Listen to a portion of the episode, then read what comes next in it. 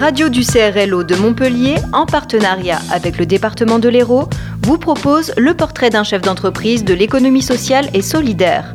Retrouvez l'ensemble de ces neuf portraits en diffusion hebdomadaire sur Divergence FM, Radio Campus Montpellier et Radio Clapas du 12 octobre au 10 décembre ou en podcast sur les sites internet des radios.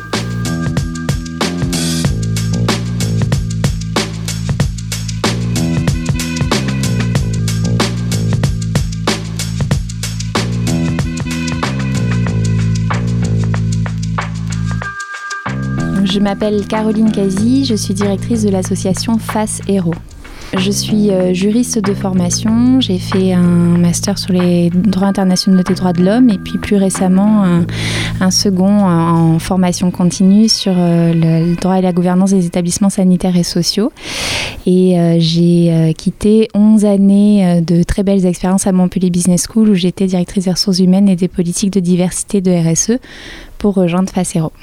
La fondation FACE a été effectivement créée en 1993 euh, dans l'objectif de réunir des entreprises qui souhaitaient s'engager contre toutes les formes d'exclusion et de discrimination, que ce soit au travers de l'accès à l'éducation, de l'accès à l'emploi, de l'accès aux droits de manière générale, et puis le développement économique de certains euh, territoires et les pratiques des entreprises en matière de, discrimination et de promotion de la diversité.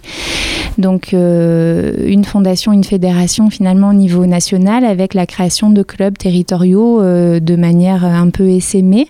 Aujourd'hui, il y a euh, près de 60 clubs sur l'ensemble des territoires euh, en France et en France métropolitaine et dans les dom-tom également. Et Facero a la, chance d'être l'un des plus étoffés, notamment parce que l'on traite l'ensemble des, des, cinq champs d'action de la Fondation, ce qui n'est pas le cas de d'autres clubs qui se sont orientés plus particulièrement sur l'éducation ou sur l'emploi, par exemple. Alors les cinq champs d'action, l'accès à l'éducation, la promotion de la diversité de la RSE à l'intérieur des entreprises, la médiation sociale, l'accès aux droits et euh, le développement des territoires.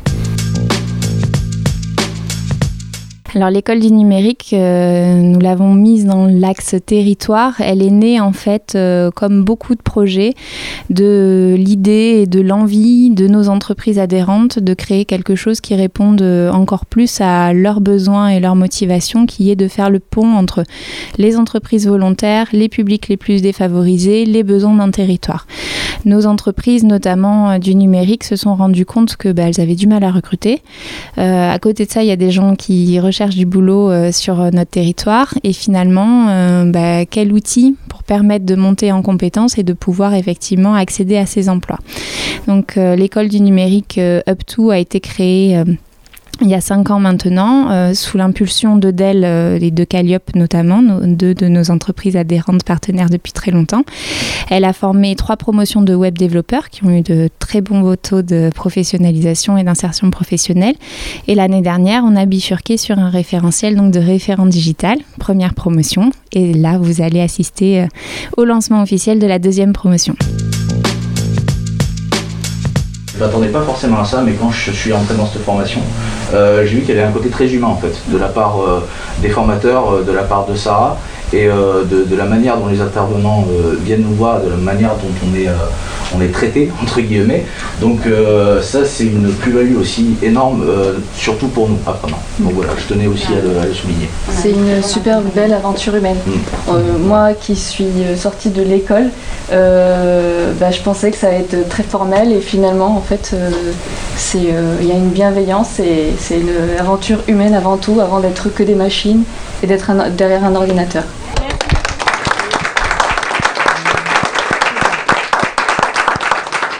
Alors la première promotion donc euh, s'est achevée au mois de mars juste avant le confinement. Donc, euh, évidemment, en termes de sortie emploi, d'employabilité des personnes qu'on a accompagnées, bah, ça a pris un peu plus de temps que ce qu'on fait habituellement. Euh, de manière générale, on a à peu près 70% de personnes qui trouvent un emploi direct après nos programmes. C'était le cas pour euh, l'école du numérique sur les promotions de web développement. Évidemment, là, sur les référents digitaux, il y en a encore qui sont un plus que ça, qui sont en recherche. Certains qui ont créé leur activité, qui ont créé leur activité soit de freelance sur ces sujets-là ou même d'activités de e-commerce euh, avec notamment une boutique en ligne de vêtements euh, créée et conçue par une de nos euh, formés et qui les vend également en ligne. C'est vraiment euh, très divers en termes de profil. Le seul euh, point commun, ce sont des personnes qui sont très peu qualifiées, donc c'est bac ou moins. Euh, pour 90% d'entre eux, on a quelques profils qui ont, ont jusqu'à bac plus 3, mais la majorité n'ont pas le bac ou, ont le bac maximum. Et après, ben, vous allez le voir, en âge, on a de tous âges, on a de tout genre, on a des personnes issues des quartiers prioritaires d'autre part. C'est assez euh, divers. Être référent digital, c'est être finalement très polyvalent sur le premier niveau de réponse en entreprise pour les TPE-PME sur tout ce qui est du digital.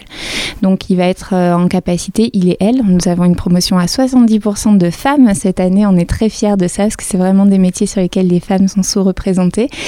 Euh, vont être capables à la fois de faire du community management, de créer, de mettre à jour un site web, de pouvoir euh, utiliser les méthodes agiles au sein des entreprises, de former leurs collègues à l'utilisation des outils numériques euh, voilà, c'est un peu euh, le tout en un, la boîte à outils, plutôt pour des petites et moyennes structures de l'ESS ou de l'économie euh, classique. Donc, grâce au soutien du département de l'Hérault, on agit plus particulièrement sur deux sujets.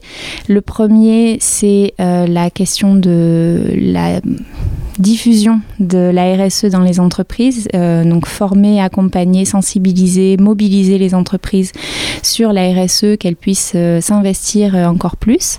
Et puis, nous travaillons également plus particulièrement avec les bénéficiaires du RSA sur une action qui s'appelle Profilière, où on va à la fois leur présenter des métiers, les accompagner sur plusieurs semaines pour euh, travailler sur leur savoir-être, sur leur confiance en eux, et aller jusqu'à l'immersion euh, dans certaines entreprises. Puis le département nous aide également et nous soutient sur le volet accès aux droits pour les médiateurs qui travaillent ici, et puis également sur, euh, sur la promotion de, des métiers en matière d'éducation.